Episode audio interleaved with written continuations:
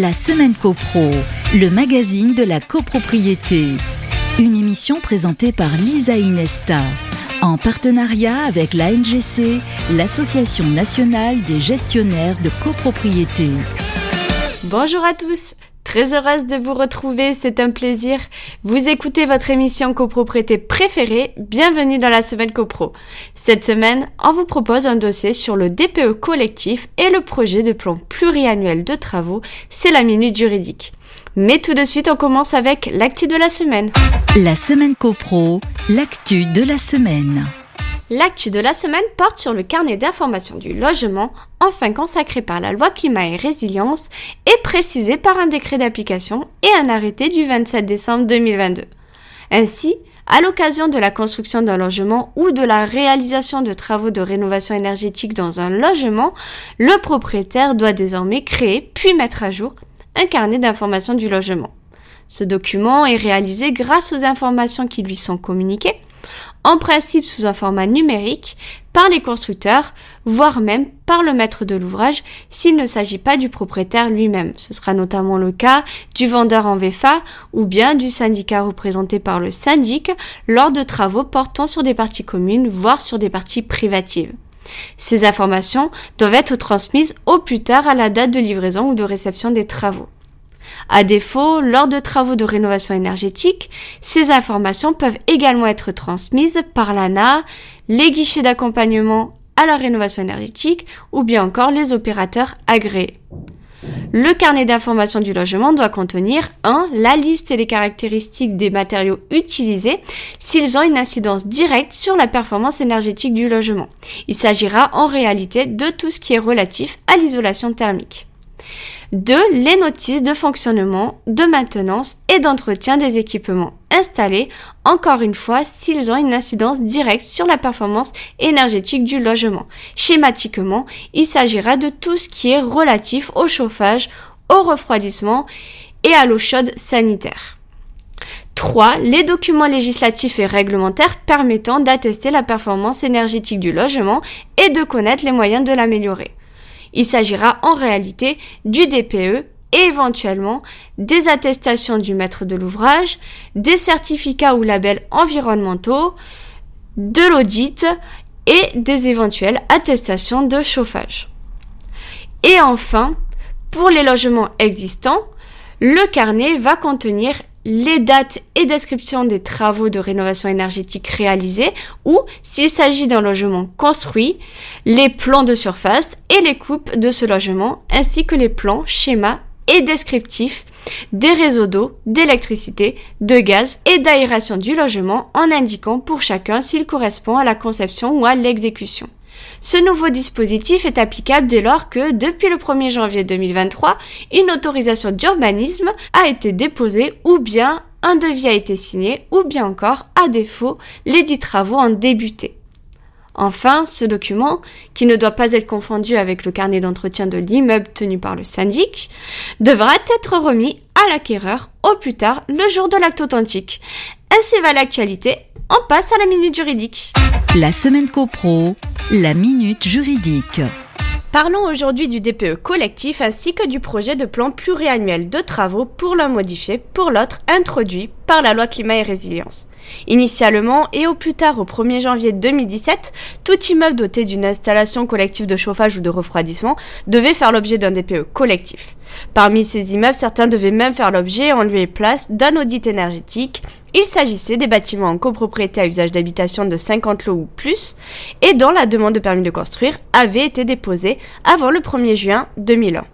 Désormais, avant 2024 pour toutes les monopropriétés ainsi que pour les copropriétés de plus de 200 lots ou avant 2025 ou 2026 selon que la copropriété comporte à minima 50 lots ou moins, tout propriétaire ou syndicat de copropriétaires d'un bâtiment d'habitation collective doit faire établir un DPE collectif dès lors que le permis de construire a été déposé avant le 1er janvier 2013.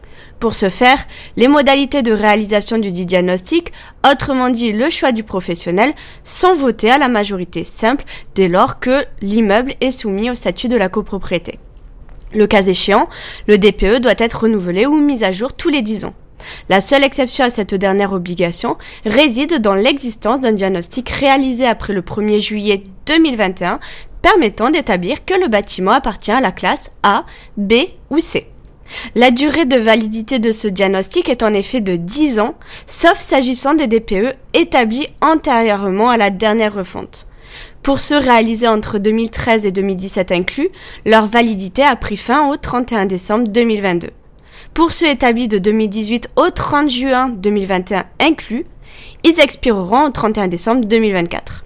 Ce document, dressé par un diagnostiqueur certifié, permet notamment d'avoir une évaluation de la performance énergétique et climatique de l'immeuble, comprenant deux étiquettes, allant de A à G, ainsi que des recommandations visant à l'amélioration de la performance énergétique du bâtiment, mais sans pour autant augmenter ses émissions de gaz à effet de serre. Il comprend également désormais les éléments d'appréciation quant à la capacité du bâtiment à assurer un confort thermique en période estivale. Au cours de l'Assemblée générale qui suit le DPE collectif, le syndicat des copropriétaires se prononce toujours à la majorité simple sur la question d'un contrat de performance énergétique ou d'un plan de travaux d'économie d'énergie. Le cas échéant, ce dernier peut être remplacé par le plan pluriannuel de travaux. Cette notion de plan pluriannuel de travaux n'est finalement pas si nouvelle que cela puisqu'il existait déjà dans le cadre d'un diagnostic technique global. À l'issue de ce dernier, l'Assemblée générale devait alors se prononcer sur la question de l'élaboration d'un tel plan. Avec la loi climat et résilience, dans les entrées en vigueur y afférentes sont comprises entre 2023 et 2025 selon l'importance de la copropriété, cette décision ne sera désormais plus la conséquence de l'établissement ou de la révision d'un DTG. En revanche, selon ce même échéancier, le projet de plan pluriannuel de travaux, objet de l'article 14-2 nouvelle version de la loi du 10 juillet 65, devient obligatoire pour toute copropriété d'habitation de plus de 15 ans. Autrement dit, tout syndicat assujetti au DPE collectif le sera également au titre du projet de plan pluriannuel de travaux. Sera en revanche dispensé de cette obligation l'immeuble dont le diagnostic technique global en cours de validité ne fait apparaître aucun besoin de travaux au cours des dix années qui suivent son élaboration. Ce projet de plan pluriannuel de travaux, établi par un professionnel présentant des compétences et des garanties déterminées, comprend, je cite, à partir d'une analyse du bâti dont, précisons-le, les données essentielles sont mentionnées dans le registre d'immatriculation, et des équipements de l'immeuble ainsi que du diagnostic de performance énergétique et du diagnostic technique global éventuel, la liste des travaux nécessaires à la sauvegarde de l'immeuble, à la préservation de la santé et de la sécurité des occupants, à la réalisation d'économies d'énergie et à la réduction des émissions de gaz à effet de serre avec une proposition d'échéancier pour ceux à réaliser dans les dix prochaines années et qui seront intégrés dans le carnet d'entretien de l'immeuble. Il contient également une estimation du niveau de performance que les travaux susmentionnés permettraient d'atteindre, ainsi qu'une estimation sommaire de leurs coûts et leur hiérarchisation. Concernant sa mise en œuvre, une première assemblée générale des copropriétaires doit se prononcer sur les modalités d'élaboration du projet de plan pluriannuel de travaux, toujours à la majorité simple. En d'autres termes, le syndicat va voter le devis du professionnel de son choix. Le dit projet est ensuite présenté à la première assemblée générale des copropriétaires qui suit son élaboration ou sa révision. En cas de travaux préconisés, le syndicat doit alors se prononcer, à la majorité absolue cette fois-ci, sur la question de son adoption en tout ou partie. En cas d'adoption même partielle, le syndic inscrit à l'ordre du jour les décisions relatives à la mise en œuvre de l'échéancier adopté selon les majorités requises. À défaut, et jusqu'à que le projet soit enfin adopté, le syndic doit réinscrire à l'ordre du jour de chaque assemblée générale annuelle la question de son adoption. Au-delà de 10 ans, le syndicat doit se prononcer sur les modalités de révision du 3PT.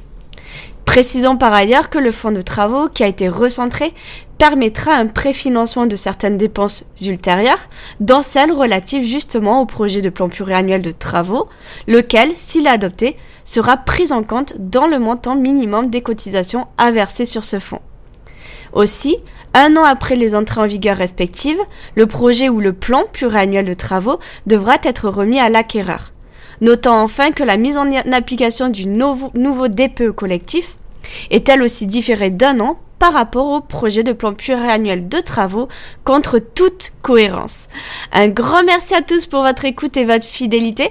On vous dit à mercredi prochain 14h sur les ondes de Radio Imo. D'ici là, portez-vous bien et faites de la copro. La semaine copro, une émission à réécouter et télécharger sur le site et l'appli radio.imo et sur toutes les plateformes de streaming.